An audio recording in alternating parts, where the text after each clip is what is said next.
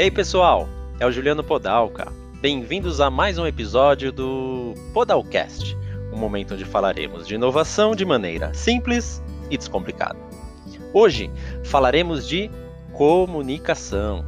Pode causar estranheza, mas muitas empresas ainda não possuem know-how ou profissionais capacitados para a execução de um planejamento de comunicação eficaz. Algo muito comum é as áreas internas da empresa saírem fazendo coisas e projetos sem se preocupar com um plano de comunicação interno ou para os clientes.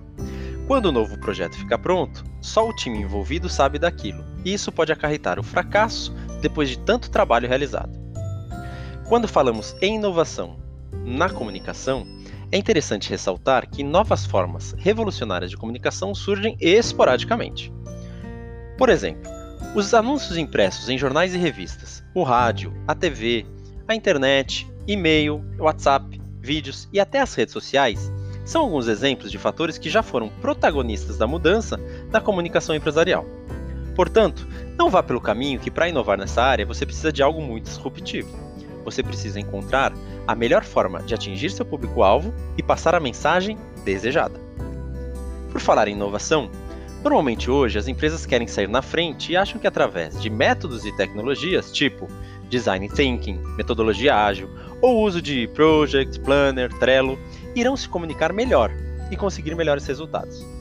Não estou querendo dizer que essas ferramentas não sejam úteis, mas antes de qualquer inovação, repito, precisamos de simplicidade.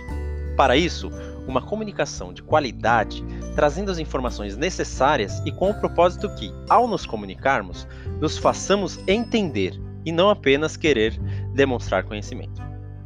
Imagina a seguinte cena: você está lá no centro da cidade de Tóquio, tentando vender uma mercadoria para as pessoas que passam ao seu redor, mas não sabe falar uma só palavra em japonês. A sensação de impotência seria enorme, não é mesmo? Apesar da situação parecer um pouco arbitrária, ela é uma ótima metáfora para a forma como muitas empresas e pessoas fazem sua comunicação. Não entender a linguagem, nesse caso, literalmente a língua, o idioma. Mas é isso que fazemos quando estamos usando termos e formas de comunicação inadequadas para o nosso público-alvo. Falar de linguagem técnica para quem não tem conhecimento técnico no assunto, ser prolixo e ter a informação principal perdida no meio de tantas palavras. Esses dias, estava vendo um vídeo do britânico e baita comunicador Simon Sinek, que vou disponibilizar no Instagram essa semana.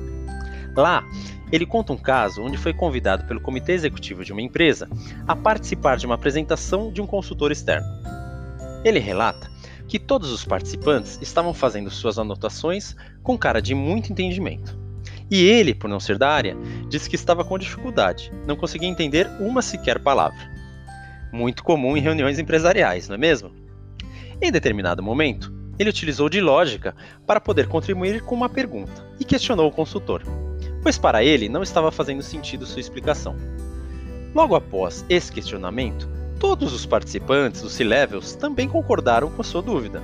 Ele explica revoltado esse acontecimento, pois um idiota, como ele se intitula, precisou dar o start para que todos se comunicassem e questionassem o que realmente aquele consultor estava querendo falar. Com essa história, podemos aprender com o consultor, que estava provavelmente querendo falar bonito na apresentação, não conseguindo transmitir o conteúdo de forma entendível. E também com os espectadores, que muitas vezes só estão de corpo presente e não têm coragem de falar que não estão entendendo, para não demonstrar fraqueza. Como já falamos anteriormente aqui, uma comunicação inovadora é independente do meio, se fazer entender e transmitir a mensagem desejada e não encher as pessoas de metodologias, para criar ainda mais processos burocráticos no seu dia a dia. Conheça seu público. Qual o meio para atingi-lo? Com um discurso estruturado que dialogue com a realidade da sua audiência. Espero que mais esse conceito possa ter te ajudado a embasar a pergunta: por que inovar? Não deixe de nos escutar, curtir e comentar. Até o próximo episódio. Fiquem bem.